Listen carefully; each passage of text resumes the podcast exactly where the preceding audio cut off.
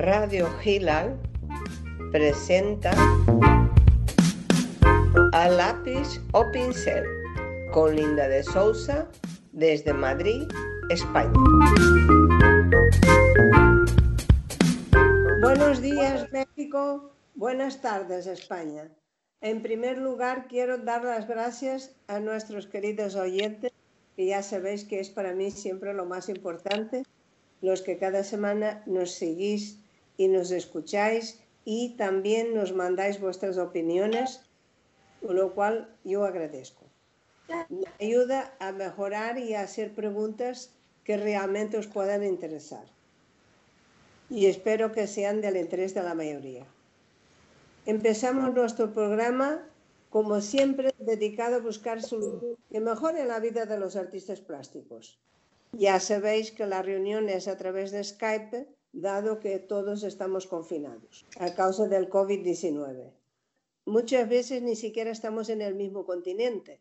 Hoy da la casualidad que los cuatro participantes, o sea, la, la entrevistadora que soy yo y los tres invitados, estamos en Madrid, pero es una casualidad. Normalmente cada uno está en un punto diferente.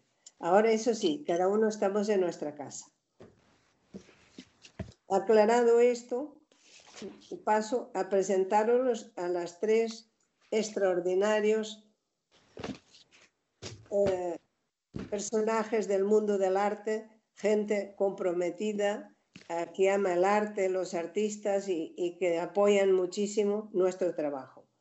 En primer lugar, Tomás Paredes. Buenas tardes, Tomás. Bienvenido a Lápiz o Pincel. Gracias por estar aquí. Hola, buenas tardes. Igualmente, gracias. También tenemos con nosotros a la crítica de arte Julia Sáez Angulo. Gracias por tu participación. Buenas tardes y bienvenida a Radio Gilal. Gracias a vosotros y encantada. Y nos falta presentar a Jorge Llopes. Buenas tardes, bienvenidos. Un placer tenerte en nuestro programa. ¿Qué tal? Te... Jorge Llopes, para los que no lo sepan, es perito tasador. Ahora os lo presentaré mejor. Una vez saludados nuestros invitados, con gusto paso a contaros más de su trabajo. Empezamos con Tomás Paredes. Licenciado en Derecho, Historia del Arte e Historia Antigua por la UCM, miembro de la Unión de Periodistas, colaborador de numerosas publicaciones sobre arte a lo largo del territorio español, miembro de jurados de arte, conferenciante y moderador de mesas redondas, curador y montador de exposiciones, entre otras actividades, es también un antólogo destacado y esmerado prologuista.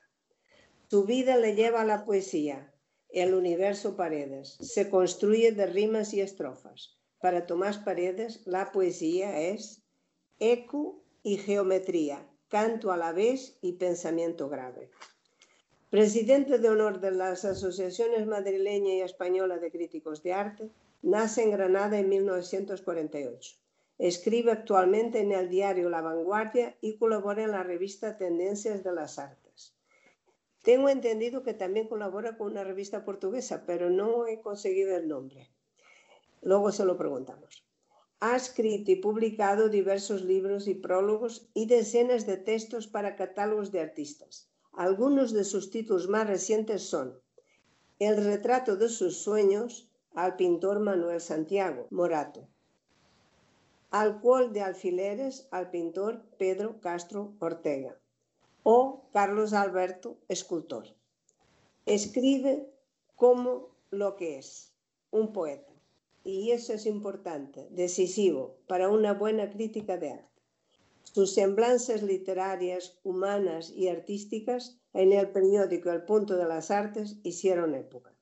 Durante su presidencia en la Asociación Española de Críticos de Arte, AECA Spain, la reflotó incluso internacionalmente, colocándola en su merecido lugar. Con Tomás Paredes a la cabeza de AECA, y la colaboración de los críticos de arte de la Asociación Madrileña de Críticos de Arte, AMCA, que también presidió, ha llevado a cabo tres congresos en el Museo Reina Sofía. En 2017, La Mujer en el Arte. En 2018, Arte Político. y en 2019 Crítica de Arte, Crisis y Renovación, recogidos en sendos libros con las ponencias y comunicaciones correspondientes.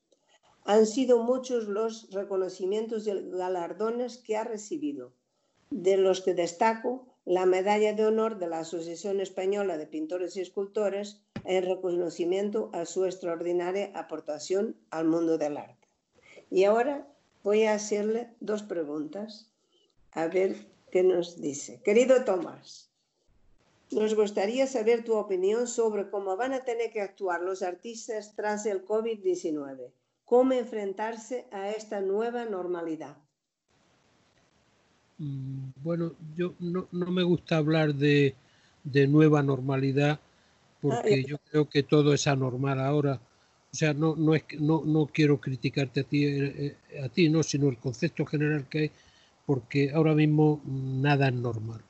Y dentro de poco tiempo, pues iremos entre todos conformando otra forma de conducta que es muy difícil de predecir.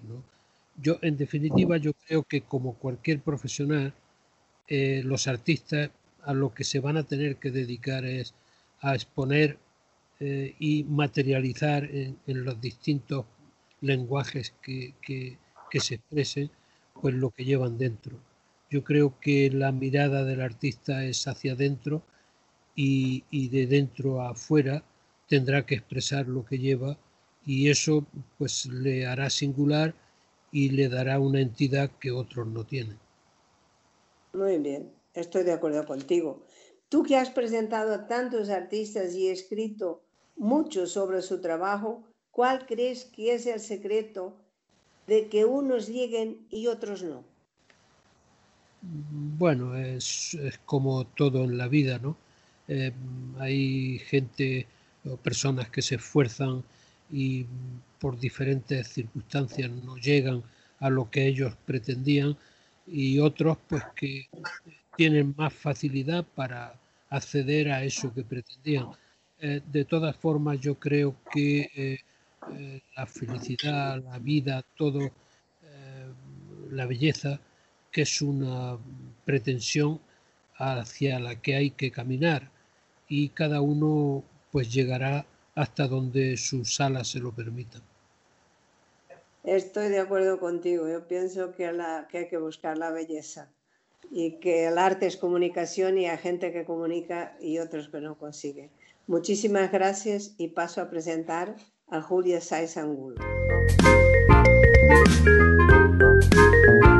Nace en La Rioja, 1946, residente en Madrid y licenciada en Derecho y Periodismo por la Universidad Complutense, diplomada en Lengua y Civilización Francesa por la Sorbonne y Lengua Inglesa en el West London College.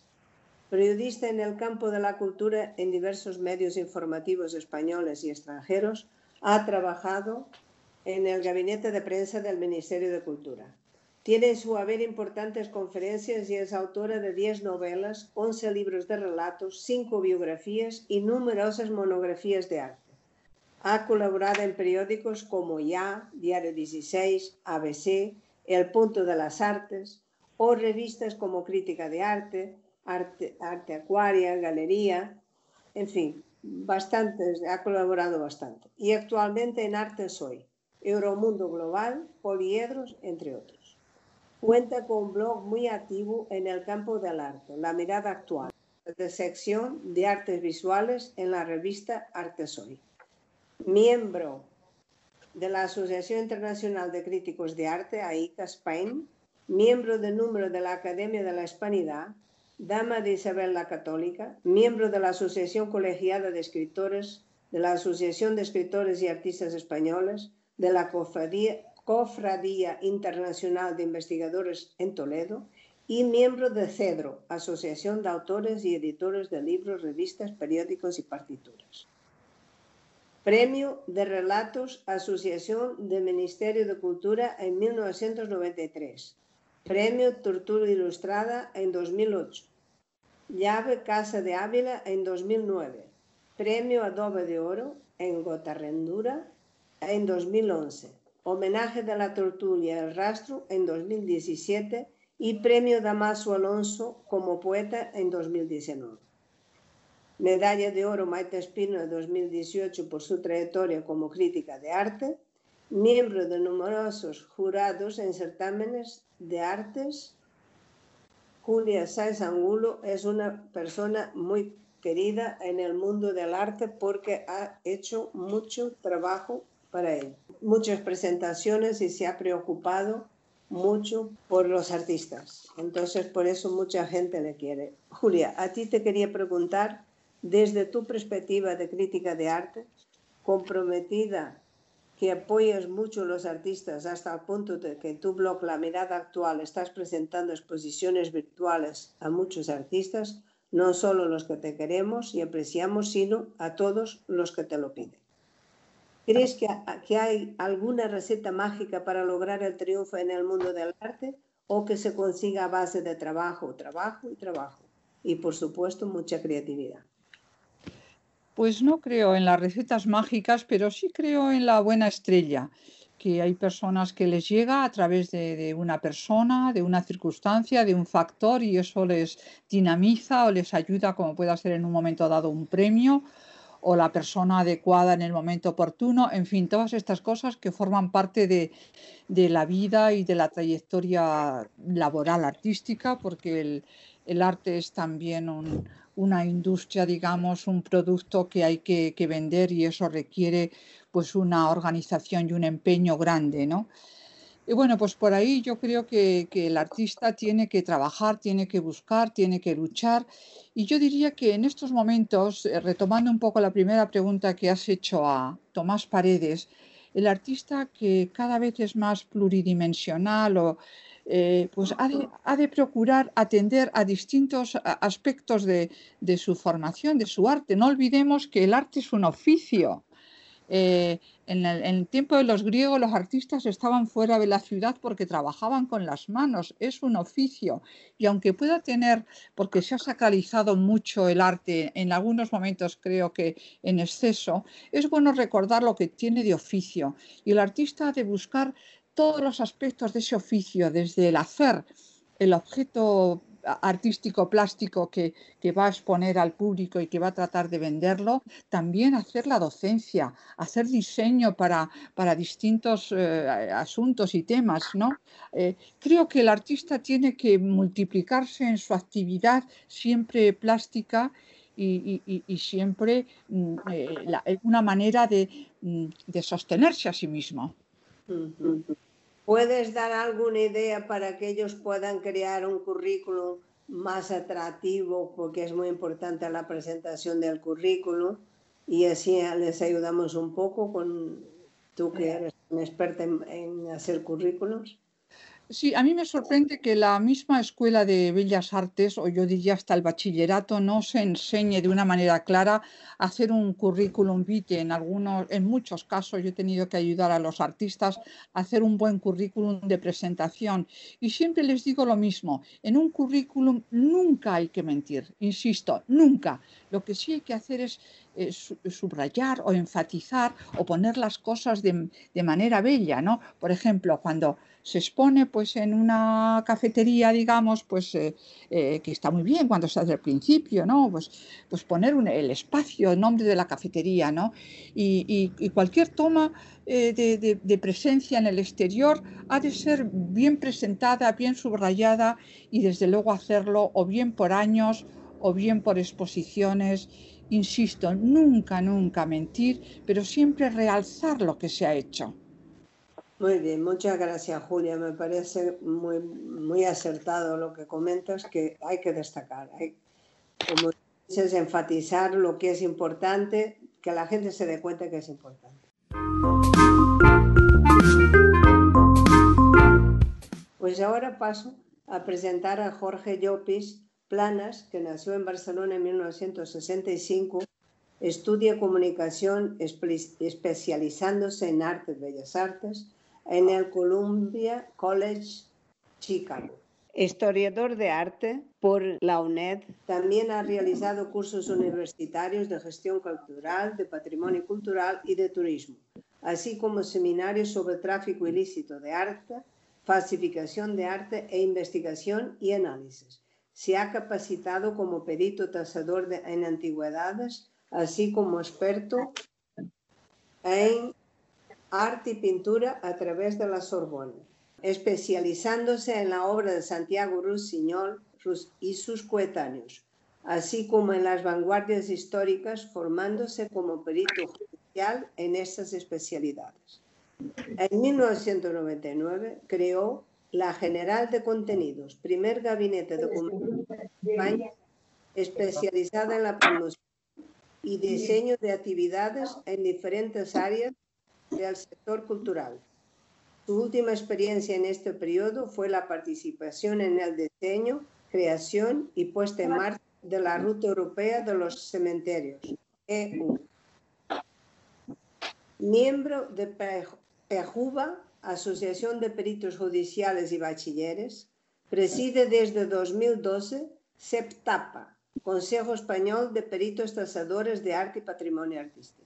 En 2006 funda Artasante, gabinete especializado en tasación pericial para arte y antigüedades, especializándose en pintura, escultura y artes aplicadas de finales del siglo XIX y principios del XX. Istmo y Considerado un experto en el ámbito de la falsificación y tráfico ilegal de arte, colaborando activamente con las unidades específicas de los cuerpos de seguridad españoles ha desarrollado una intensa actividad divulgativa en diferentes medios de comunicación en relación con el coleccionismo de arte y falsificación, publicando artículos en medios digitales y revistas. Autor del capítulo Autenticación y certificación de obras de arte, del libro Memoria Artis, edición Abbott y Macallan 2013.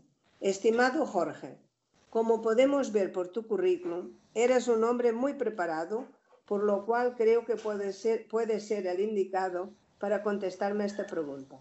¿Aumentará la pandemia que estamos sufriendo la falsificación de obras de arte, lo cual perjudicará a los que ahora se incorporan al mundo del arte? Uh, bueno, vamos a ver, la pandemia eh, la pandemia es, un tema coyuntural, es decir, eh, yo creo que lo que realmente tenemos que tener en cuenta es que eh, quizás nos hemos eh, encontrado con algo que ya se estaba esperando desde el año 2018, 2017, y era una segunda ola de una crisis financiera internacional importante que ha sucedido, coincidiendo con esta, con esta situación. lo que está claro es que en momentos de crisis eh, el fenómeno de, la falsificación o del tráfico ilícito aumenta, aumenta y es un riesgo. ¿eh? Pero eh, vamos a ver, no va a ser la pandemia, va a ser realmente la, situación financiera y la situación de un mercado de una situación internacional de mercados. Y por supuesto cada mercado además reacciona de una manera, de una manera particular. Todavía tenemos que ver eh, cómo va a afectar esa o cómo está afectando esta, esta crisis o cómo acabará de afectar esta crisis a los grandes mercados compradores como son Estados Unidos, como son eh, como es Rusia, de la cual tampoco tenemos muchos datos de cómo está afectando económicamente eh, esta, esta, esta, situación y el resto de países que todavía pues, a lo mejor no han empezado o ni siquiera tenemos noticia de ello. Ya. Muy bien. Gracias, Jorge, por aclarar esto y me gustaría saber, dado que leí un artículo que has escrito en La Mirada Actual, que los problemas los tienen los artistas locales. ¿Qué, vamos, los mayores problemas. ¿Qué querías decir con ello? Bueno, yo estaba en, eh, este artículo, mm, consideré que era importante también destacar que posiblemente eh, un mercado como el español, que curiosamente tiene una, el artista local los artistas locales tienen una especial relevancia en nuestro mercado.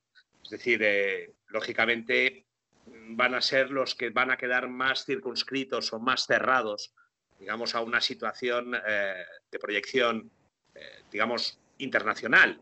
O sea, van a quedar bastante más cerrados.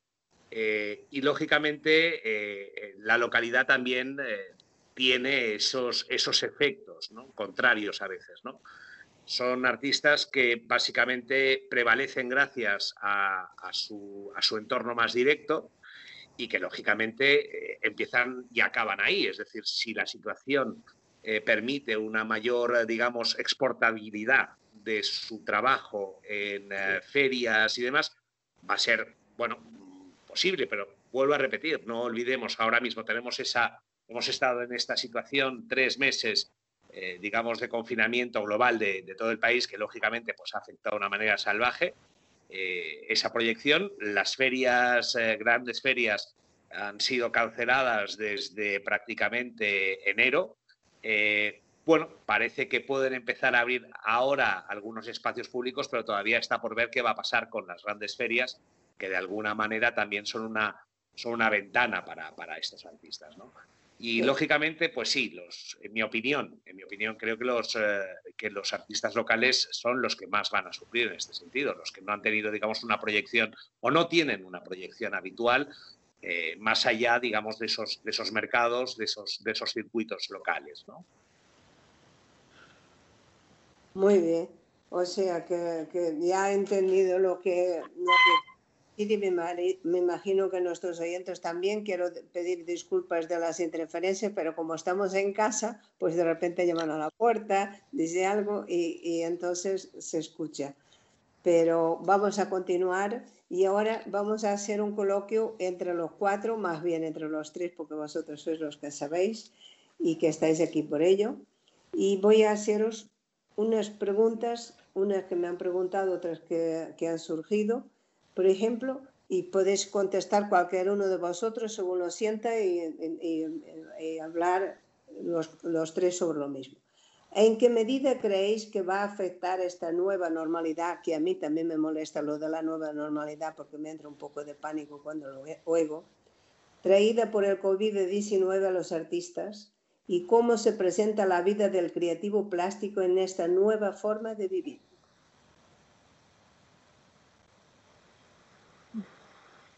Alguno tendría que empezar. Exacto, pues tú mismo.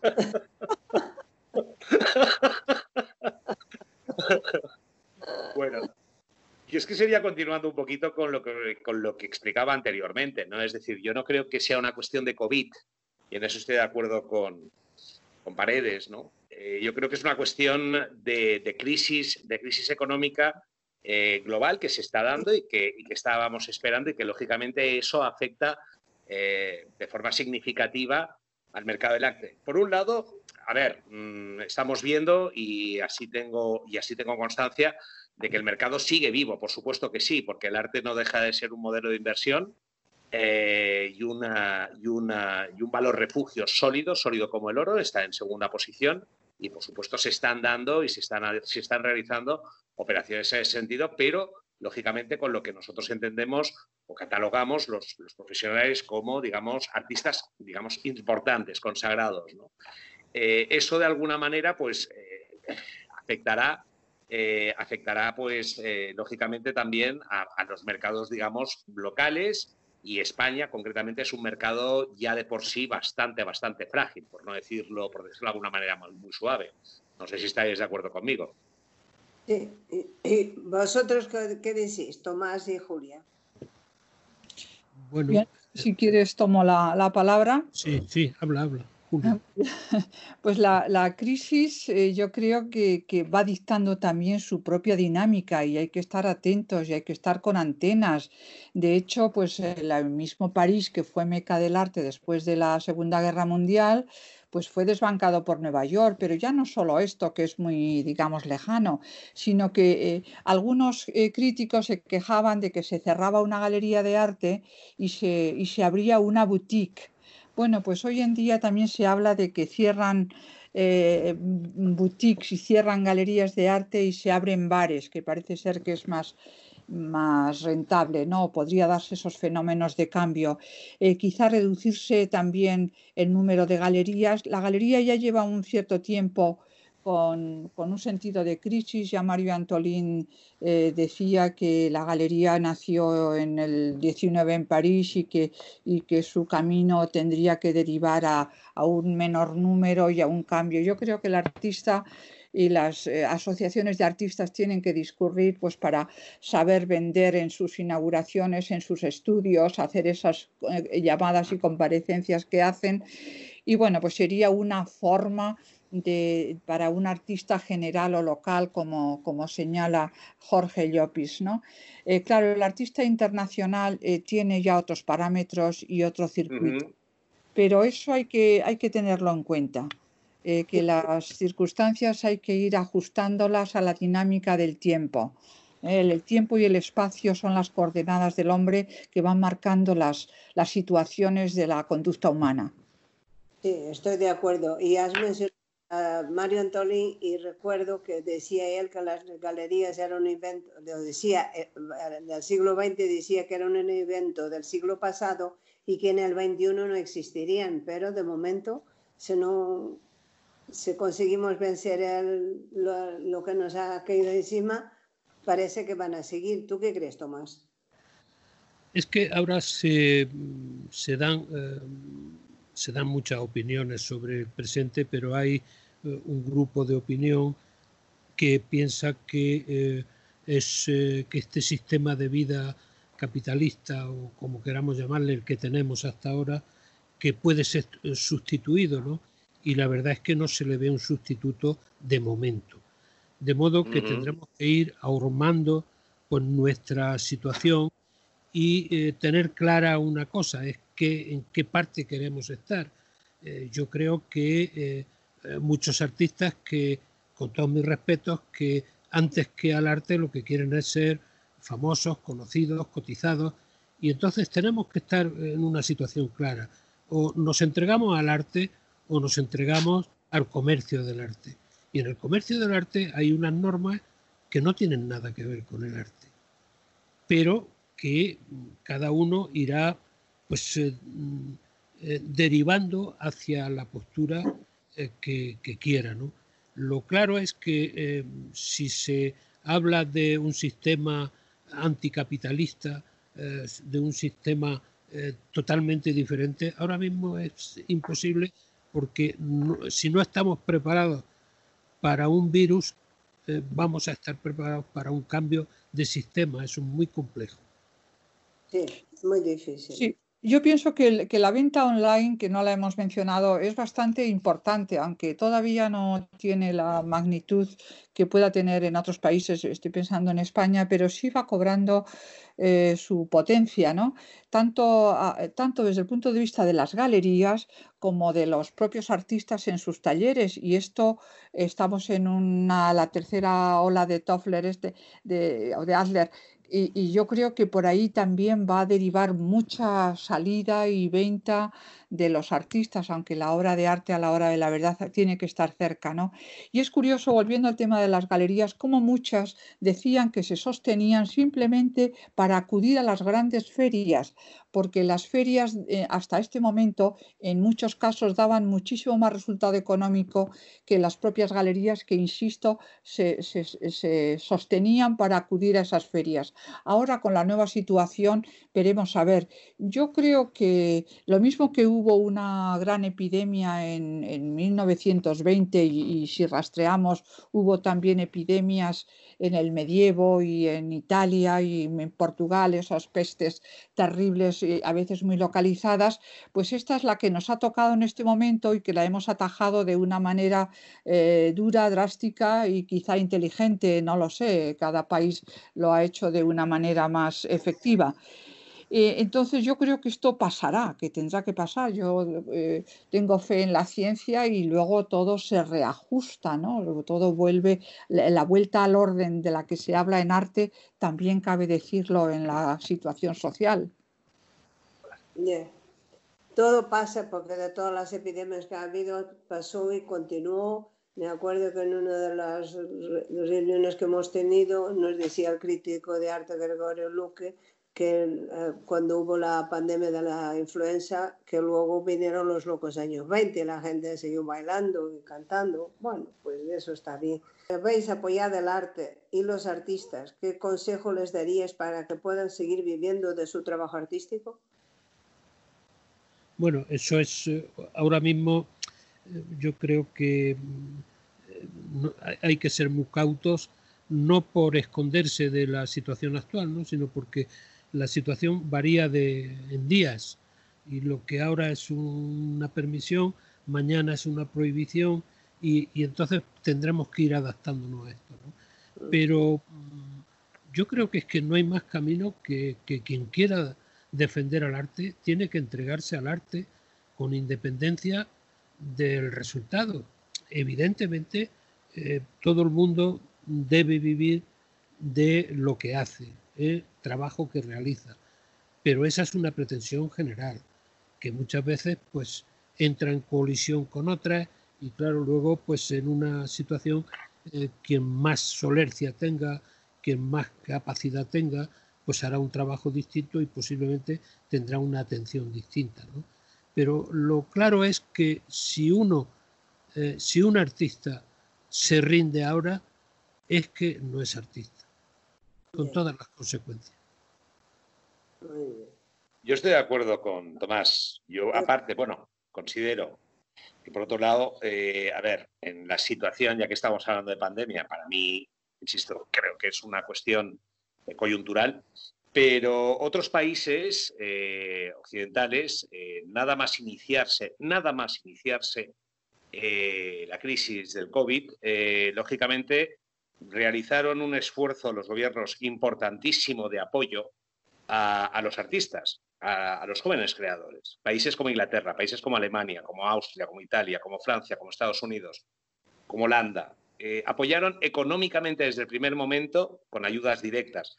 No hay que olvidar que eh, la industria del arte no solamente son los artistas, también tenemos que tener en cuenta las empresas y las personas vinculadas en, este, este, fenómeno. ¿no? Es decir, lo que han sufrido o lo que han podido sufrir las, galerías, no solamente las galerías y su personal, las empresas de transporte y su personal, las aseguradoras y su personal, eso ha creado y ha generado realmente, ha generado realmente una, situación complicada. Está claro que evidentemente eh, el artista no puede parar, no puede parar. ¿eh? Eh, lo que sí tiene también es que creo, en mi opinión, aprender y bucear en opciones que a lo mejor, pues bueno, no, no, no, se han considerado, han dejado de considerarse y también, bueno, buscar alternativas más allá también del online, porque el online creo que también eh, el tema de la venta online, pues bueno, es una solución, pero se rompe, la, se rompe esa magia del contacto del, del, artista, de la obra del, y, del, y del comprador, ¿no? Es decir, no deja de ser un muestreo permanente, que es muy importante, porque desde luego lo que yo sí considero es que eh, si el artista deja de estar, eh, puede considerarse que ya no está lo hablábamos una vez con Julia y eso pasó con, eh, con alguna, en algún momento con las, con las eh, artistas eh, mujeres, ¿no? Es decir, que en un momento dado, como, comentabas, como comentábamos, habían, habían sufrido también ese, ese efecto. Al no estar, pues incluso algunas, algunos, algunos coleccionistas o el mercado pensó que habían desaparecido. ¿Te acuerdas, Julia? Sí, sí, perfectamente. Hablábamos del tiempo de la maternidad, cuando las mujeres a veces se, retiraban de, producir eh, y de las galerías. Las galerías se sentían decepcionadas porque habían invertido en, hacer su nombre eh, resonar en el mercado del arte y al retirarse de manera drástica y fuerte y a veces definitiva por la maternidad, eh, perjudicaban a otras mujeres porque pensaban los galeristas que podían hacer lo mismo. Y vamos, esto se lo he oído yo mm, concretamente a Julián, el director de la Galería Spalter, cuando le pregunté una vez, ¿qué, artistas mujeres tienes? Y me dijo, estas. y me dijo siempre su temor a que las mujeres eh, dejaran de estar en el mercado del arte por una cuestión coyuntural. Los hombres en ese sentido eran más fieles. Estoy hablando de cuando me lo dijo hace tiempo. Esta galería mismo lleva ya un par de décadas que ha desaparecido. Pero en fin, es un comentario que no viene mal oírlo, sobre todo a las mujeres artistas. ¿no? Y efectivamente, hacer resonar el nombre es bueno, es bueno y con profesionalidad, ¿no? Yo a veces les digo a los artistas, presentaros a los concursos, porque los, si los miembros de los jurados son eh, digamos, de, altura como deben de ser, vuestro nombre resonará en sus oídos y, sobre todo en sus pupilas, ¿no? Y, no hay a veces que pretender ganar, sino eh, mm, estar, estar en el, mercado, estar en, en, la resonancia del nombre. En fin, es un ejemplo que se me ocurre a bote pronto, ¿no? Y finalmente quiero ya terminar con esto porque recuerdo que en la crisis de 2008 un artista me dijo también, bueno, yo tenía reservas de material y digamos llevo una vida sobria y tenía también reserva económica y dije, bueno, si ahora no se vende, voy a trabajar. Y durante esa crisis del 2008 trabajó para tener obra lista eh, para cuando llegaran los tiempos de las vacas, eh, pasaran las flacas y llegaran las vacas gordas. ¿no? Yo creo que eso hay que hacerlo también ahora, creyendo siempre, como señalaba Tomás Paredes, en que lo que está haciendo es arte y que va a tener proyección tarde o temprano. Yo estoy de acuerdo y añadiría que em, con pesimismo no se sale de ninguna situación. Esto es. Con pesimismo uno se, eh, se crean las neurosis, se crean eh, enfermedades y se crean situaciones eh, psicológicamente indeseadas. Las quejas y lamentos llevan a, Sí, a nada. A nada, eso es, a, abrirnos las venas. Ah, Entonces, quiero decir que hay que ser optimista, pero razonado y razonable. ¿no? Es decir, si nosotros trabajamos, si todo el mundo eh, todo el mundo ahora tenemos que pensar que todos vamos a perder algo en esta situación y no vale eh, la, teoría de los pillos. Habrá alguno que se beneficie, pero en esta situación todos vamos a perder y todos tenemos que apoyar en una dirección el resurgir de lo que sea. Nada de hacer eh, pintar situaciones proféticas o decir no, no, no sabemos lo que va a pasar, pero si todos trabajamos y todos tenemos eh, un sentido de la honestidad y de la ética, eh, todos, eh, pues aunque haya gente que no la tenga, la menor, pues no va a influir y entonces eso va a hacer pues resurgir esta situación o revertirla, revertir esta situación. Y quisiera decir algo porque se ha hablado mucho de online y evidentemente la lo que estamos haciendo ahora mismo sería impensable sin esta hermosa tecnología que tenemos. Pero la tecnología no pasa de ser una herramienta. Esta herramienta que nos permite ahora mismo que en diferentes centros estemos hablando y desde un continente a otro se esté comunicando una cosa. Perfecto. Pero eh, el arte requiere una cercanía física, requiere una, como toda pulsión humana, requiere un tacto con la vista, con las manos, y entonces eso en, el, en, la venta online se pierde un poco. Incluso pues, perdón, eh, hay muchas personas que, claro, no están acostumbradas a la pantalla y entonces pues no distinguen una cosa de otra y mm, yo, por ejemplo, hablo por mí, no quiero meter a nadie, yo necesito ver la obra de arte, yo tengo que escribir y estos días que hay problemas de, tránsito y demás, pues yo, yo voy a una galería y yo si no veo una exposición no escribo sobre ella. Porque lo que te dice el original no te lo dice otra cosa. Eso está claro. El online es una invitación para ver la obra en la realidad, porque si no, no se aprecian las texturas, no se aprecia, diría yo, ni el tamaño. yo misma tengo la experiencia de un cuadro de Picasso, haberlo contemplado, las bañistas concretamente, haberlo contemplado mil veces en, en pantalla, en libros, etcétera, y cuando fui al Museo Picasso de París hace años, me encontré con que tiene el tamaño poco menos que superior a, una carta postal. Entonces el arte hay que verlo de cerca, pero el online es una invitación a visitar esa obra. Nunca se debe comprar una pieza online, eh, salvo que tenga la garantía y la seguridad de que ya la conoce, ya la ha visto, o el galerista o el punto de mercado le merezca confianza al coleccionista. Si no, no deben hacerlo jamás. Pero si no eh, conocen esas garantías, tienen que ir a ver la obra de cerca, por supuesto. Yo estoy de acuerdo. A mí me ha pasado lo mismo que a ti cuando vi los relojes blandos de Dalí, que es un cuadro que me encanta y que es tan pequeñito. eso pasa. La obra, la obra comunica. Es que haces un lazo de unión entre la obra y, el artista que, que, es muy importante ver la natural. Estoy de acuerdo con vosotros. Eh, ¿Creéis que es posible aportar alguna idea para que los artistas logren entrar en el mercado del arte y vivir de ello? A, mí sí me ocurre porque se me ha quedado fuera eh, la llamada ajuste de precios, que sé que no gusta, no les va a gustar y no les va a sonar bien, pero en 2008 yo he visto a los museos, concretamente al Museo Reina Sofía, comprar una obra de Sol Luit de 15.000, 15 eh, no recuerdo ahora, bueno, de 15 bajaba a 8, eh, la cuestión es que bajaba casi a la mitad entonces esto hay que tenerlo en cuenta también de que a veces hay que reajustar los precios con humildad o con realismo. Sí, es cierto que hay obras de arte que están sobrevaloradas, igual que también las hay infravaloradas. Y hacia ahí va mi siguiente pregunta para los tres, porque no es una pregunta fácil. Me gustaría saber si podéis ayudar a los que están empezando y a algunos que ya están trabajando cómo valorar sus obras.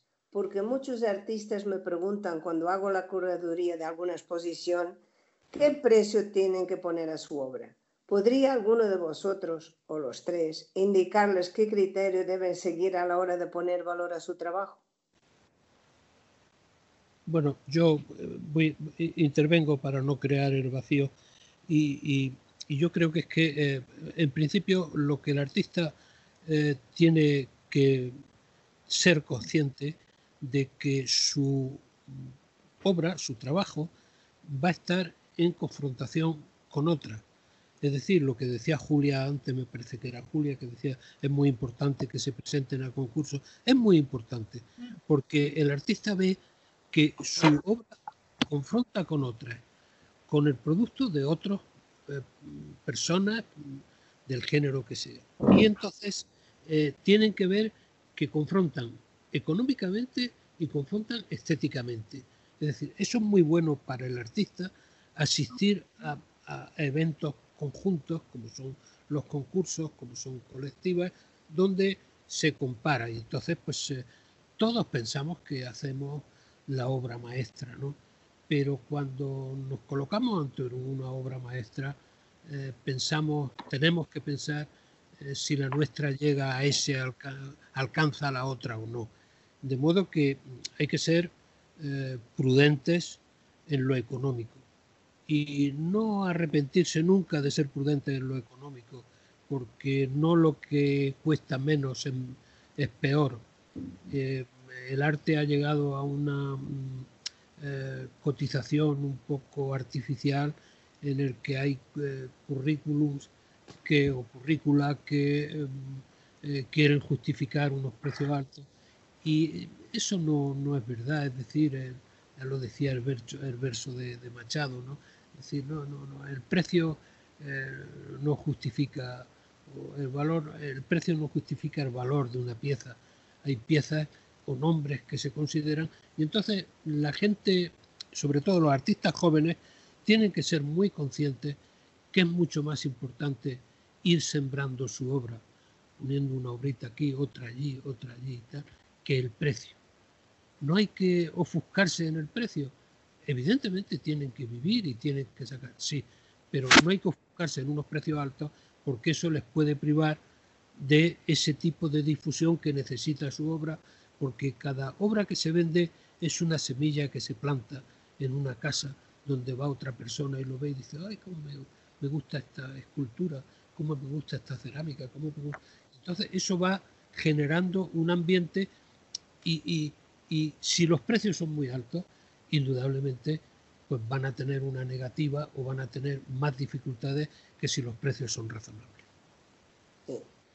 Estás de acuerdo, ¿verdad, Jorge, Julia? Sí, bueno, yo diría también que, que, para un primer precio, cuando a mí me lo preguntan, le digo, pero si es que yo no sé de mercado, yo sé de crítica de arte y me sorprende que me lo pregunten, ¿no?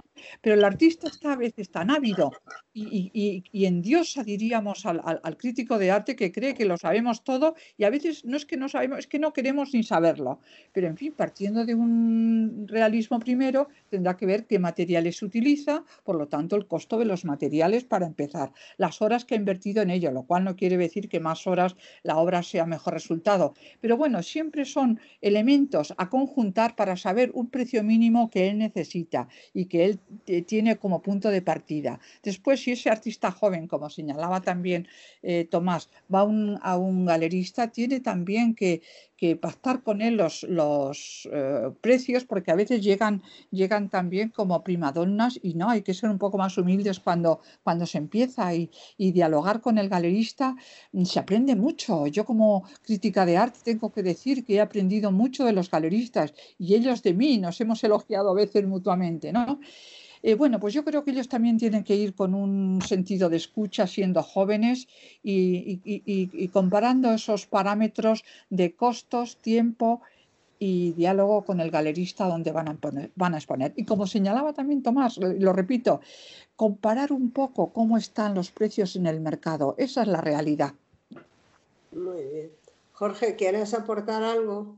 A ver, es que se supone, se supondría o se supone que a lo mejor como tasador o perito tasador tenemos nosotros la herramienta o la clave. No, en ese sentido eh, yo creo y, y, y en ese, vamos, opino, opino igual que, que, Julia, que en un momento, opino igual que Julia y que Tomás en ese sentido. Es decir, por un lado, eh, el artista Nobel eh, debe eh, ser consciente de cuál es su situación el artista Nobel tiene también que apoyarse, lógicamente, en su galerista, en su marchante, en su entorno. Eh, no todos llegan incluso a, ese galerista, a ese marchante, que es el que realmente, finalmente, él y el propio artista son los que determinan el precio de obra. Nosotros, eh, nosotros como, como profesionales del mercado no podemos determinar el precio de obra nueva, es decir, es a partir, digamos, de esa relación o, o, de esa, o de esa, digamos, de ese posicionamiento que se logra con el tiempo ¿eh? y, con, y, con, y, con, su posicionamiento a, su vez ¿eh?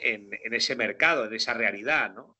Es decir, eh, yo creo que, que ahí también el artista, el artista joven Nobel, de alguna manera, pues sí, tiene, tiene a veces unas ideas preconcebidas, basadas, pues, bueno, en criterios a veces, pues, un poco, no sé, ingenuos, y, y, que lógicamente, y que lógicamente, pues, eh, bueno, hace que, que, duden, ¿no?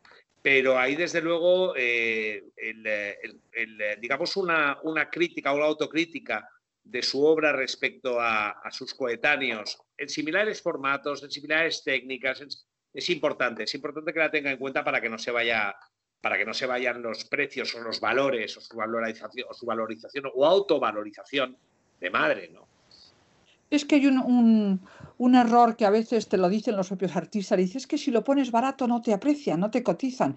Yo diría que el que cotiza, que el que valora un cuadro por el precio alto es que no sabe. Un cuadro se valora por cuestiones estéticas, como se ha señalado antes, y no por cuestiones de, precio elevado. ¿no? Eh, entonces, cuidado con ese error de algunos artistas jóvenes de creer que porque ponen el precio alto están más cotizados, porque no es así.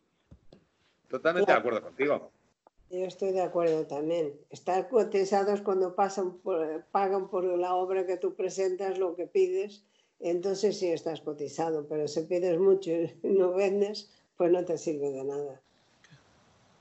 Una bueno, eso también, fíjate, hubo, hubo eh, en, eh, en, la experiencia, digamos, o si quieres, en la crisis que sufrimos en el, eh, en el año ya en el 2009, sucedió sucedió que realmente nos encontrábamos nosotros, eh, los profesionales eh, de tasación, y claro, nos encontrábamos con obra de autores que lógicamente habían estado sobrevaloradas, pero sobrevaloradas por parte de, los compradores, eh, por, porque las galerías habían sobrevalorado la pieza del autor y que lógicamente luego cuando nosotros teníamos que consultar si el artista estaba vivo, estábamos encontrándonos que el precio de la obra, mm, pues realmente no se correspondía con el precio de venta que había hecho el galerista. Y en algunos casos hemos hablado, en algunos casos nos hemos encontrado con diferencias de hasta un 60%, 70%. Lógicamente eso genera también, pues lógicamente, un, un, decalaje entre la realidad ¿eh? y lo que, bueno, mm, el mercado ¿eh? estaba, estaba dando, ¿no? Sí, yo creo eh, que, incluso hemos derivado la conversación hacia demasiadas cifras, hacia el mundo de las cifras, y mm, pienso que, no, que, tenemos que, insistir en, lo que es el arte, en la entidad del arte que no depende tanto de las cifras, porque hay hoy en la sociedad, eh, el arte no es una necesidad para la sociedad hoy. Ese es el gran problema. Y, hay muchas personas, eh, hace unas décadas, pues los profesiones liberales, los demás, tenían una, una, eh, una sensación, un hambre de arte, de, de llegar a un tipo de, de conocimiento, de pensamiento a través del arte, hoy eso ha desaparecido y las preocupaciones de, nuestra sociedad, pues lo hemos visto. Ahora mismo eh, la gran preocupación es que no se pueda viajar en avión junto, que no haya una playa, de no sé, porque lo que se estima ahora importante es eh, el movimiento, el viaje, el turismo, eh, eso va a tener que cambiar indudablemente y nosotros tenemos la obligación de eh, conducir y de hacer y de llamar la atención sobre lo que el arte aporta, además de las cifras económicas. Estoy de acuerdo y hay una pregunta que nos hace un, oyente que me la hizo, que yo hice la semana pasada a los escultores y, vamos, alguno incluso se ha sentido un poco ofendida, pero la pregunta es, ¿quién ha aportado o aportan los artistas a la sociedad? Porque eh, queríamos saber que si estabais de acuerdo en que en épocas difíciles hay que ayudar a los creativos. Y esta persona se preguntaba qué es lo que aportan los artistas a la sociedad. Entonces, aquí, ¿qué, veis vosotros que el arte apoya, aporta al ser humano? Hay, hay una respuesta clarísima que se me ocurre eh, en el instante, que es una de una poeta eh, chilena eh, que dice el arte es como un oasis en el desierto. Eso es lo que aporta hoy el arte a la sociedad. Es un oasis en el desierto, porque eh, la mayoría mm, eh, de la sociedad está mm, hambrienta de, entretenerse, del espectáculo, que es correcto, ¿no? Pero no podemos confundir nunca el arte con el espectáculo ni con el entretenimiento. El arte no está para entretener, el arte está para formar, para eh, formar una personalidad, para dar entidad a, una vida y eso es diferente de la diversión que también es necesaria. Si me permitís, voy a leer una frase de Vincent Van Gogh que me parece muy bonita. El arte es para consolar a aquellos que están rotos por la vida. Bueno, yo eh, no sé si eh, la, la mentalidad de, Van Gogh, eh, hay que saber en qué momento escribió la frase, tal, por, por sus condicionantes somáticos que tenía y, enfermedad. Pero, en fin, yo nunca, yo huiría de, un tipo de, de, arte soteriológico, es decir, salvador, en el sentido, yo creo más en eh, en ese en el tipo de persona que necesita eh, pues eh, alas para volar y que quiere volar y esas alas se las proporciona el arte con la poesía, el cine, la música. Todo, todo. El ballet. El ballet, por supuesto. Evidentemente, el arte nos transmite también la estética de nuestro tiempo, no lo olvidemos. Por eso también el arte y los artistas han de ser pacientes, porque la cuestión del gusto en la sociedad influye.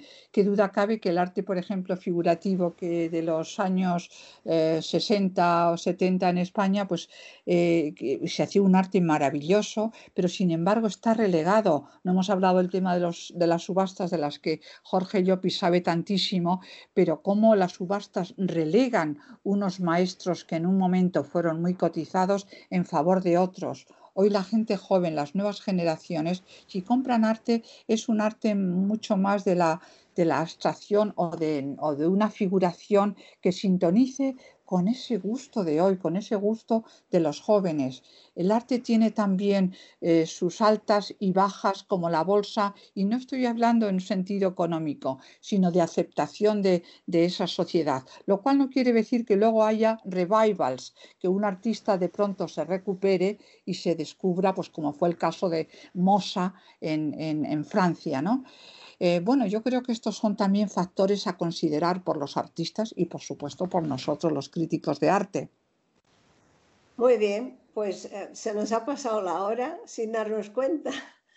Muy, muy agradable la conversación. Creo que han podido sacar buenas conclusiones. Me ha encantado que Tomás haya dicho lo que yo pienso con estas charlas que hacemos, que es dar esperanza que no tenemos que ser negativos, hay que ser optimistas y pensar que hay que trabajar y seguir trabajando aunque haya problemas. Me parece que esto lo decía también Jorge y, Julia. O sea que en el trabajo está realmente la salvación.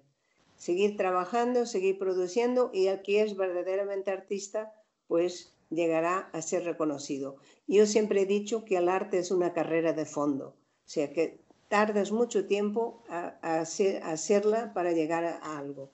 Por favor, despediros vosotros, cada uno de vosotros, de nuestros oyentes, porque ya nos van a cerrar el programa. Eh, Camilo José Cela, bien conocido, premio Nobel de Literatura, decía, eh, siempre decía que eh, el que resiste vence. y no hay más remedio que resistir. Tú has, tratado mucho a los Cela y Julia también, es amigo de, Camilo Hijo, y, él decía que el que resiste vence. Y, bueno, cada uno ese vencimiento lo tendrá en, un, en una altura diferente, ¿no? Pero no queda otra, otra situación que la de enfrentarse a la realidad, pero con un cierto optimismo, porque si no, ¿para qué vamos a hacer nada? Efectivamente, yo creo que los pesimismos no conducen a ninguna parte. Para eso se creó ese gran mito del ave fénix, la, condición humana, el hombre, la mujer, renacemos de nuestras propias cenizas si es que eh, nunca se produjeron porque siempre había rescoldo y una crisis que tenemos ahora no debe asustarnos primero porque no es la primera ni será la última, pero tenemos fuerza para mm, sobre, sobrevolar como hizo el ave fénix. muy por mi parte decir que el dúo dinámico en el 86 eh, escribió una canción que se ha convertido en un himno durante estos meses, el Resistiré. Y bueno, también tiene que, tiene que, ser, tiene que ser ese un poco el, eh, creo que debe ser el, punto de, partida, es decir, eh, continuar, aguantar, esto va a pasar, saberse adaptar, no tener miedo en investigar, en absoluto, en absoluto tener miedo a investigar nuevas, nuevas opciones dentro, dentro de las disciplinas que, podamos, que se puedan desarrollar y, bueno, mm, ver, ver qué, qué, pasa. Ahora mismo también hacer de prospectivistas de, de, de, esta situación, pues eh, desgraciadamente, a pesar, Tomás, tengo que, que, ser la parte, digamos, eh, digamos, eh, crematística. Hay que tener en cuenta que mm, estamos también entrando en un ciclo eh, económico complicado que va a afectar lógicamente, lógicamente va a afectar a esa, a esa actividad, pero que bueno, no es la primera ni será la última. ¿eh? Y por supuesto no ha sido la primera vez. Entonces, bueno, aguantar, resistir, continuar y, no, y, no, y no cejar en empeño, claro.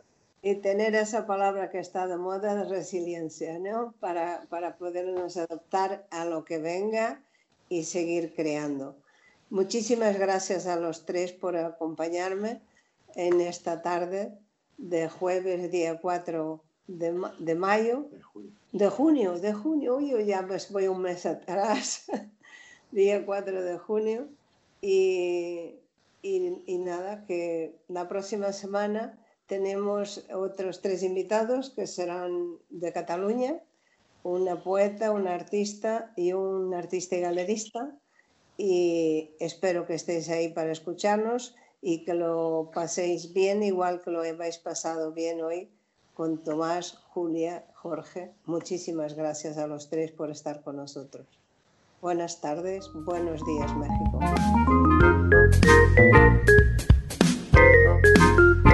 Radio Gilal, programa a lápiz o pincel, emitido desde México.